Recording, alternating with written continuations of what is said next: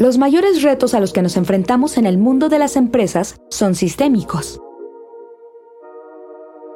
Tal y como lo describe la investigadora Julia Kaufman, un sistema es un grupo de componentes que interactúan, se interrelacionan y son interdependientes, formando un todo complejo y unificado.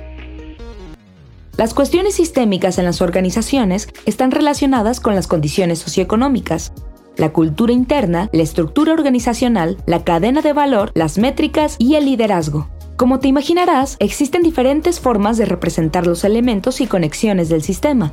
En esta sección se presentan ejemplos de actor maps, network maps y feedback loops. If you pushed services, but rather created a different vision.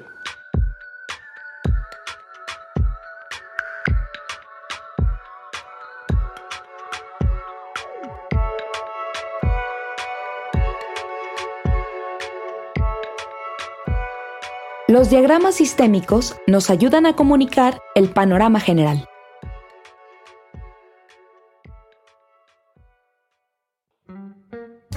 Actor Maps. Un mapa de actores es una visualización de los componentes que conforman un sistema, incluidos los afectados directamente por el sistema y aquellos cuyas acciones influyen en el sistema.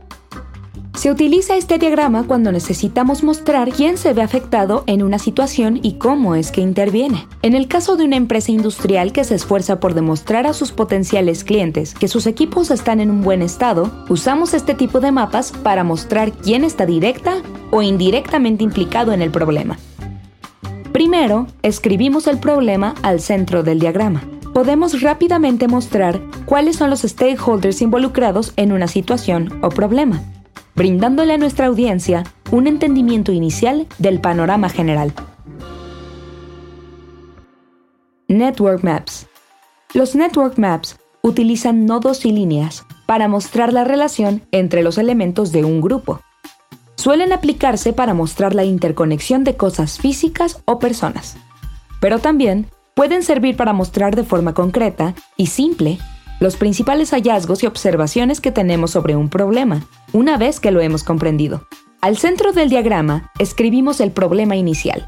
Después, podemos usar los nodos principales para mostrar los hallazgos más importantes que tenemos sobre un problema y los nodos secundarios para mostrar las observaciones o la evidencia que nos ayudó a llegar a esa conclusión.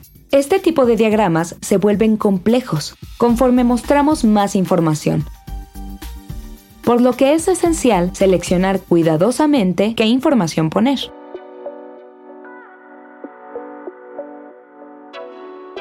Feedback Loops. Los feedback loops ayudan a visualizar cómo se interrelacionan las diferentes variables que componen un sistema. Estos diagramas nos ayudan a mostrar cómo una variable afecta a la otra y cómo esa afectación contribuye al problema. Esto nos permite compartir nuestro entendimiento con los demás para provocar un diálogo enriquecedor. Las variables que componen un problema pueden ser cosas, personas, acciones o sentimientos. Las flechas muestran cómo las variables se afectan entre sí, positiva o negativamente. Si lo aplicamos a la empresa que busca presentar pruebas de que sus equipos están en buen estado, podemos identificar cuatro variables que afectan a esta situación. Las peticiones de última hora del departamento comercial dificultan la coordinación del departamento de mantenimiento con el de producción y la búsqueda de presupuesto para los componentes necesarios.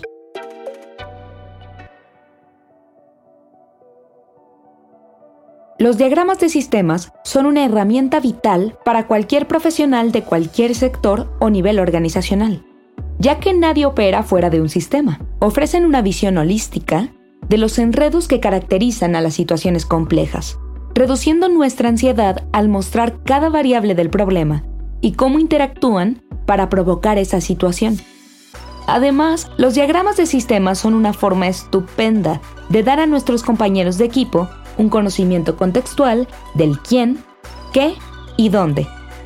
Antes de entrar en más detalles sobre el cómo y el qué sí. Así que la próxima vez que quieras presentar a un público una situación compleja y ambigua, los diagramas de sistemas son la herramienta adecuada.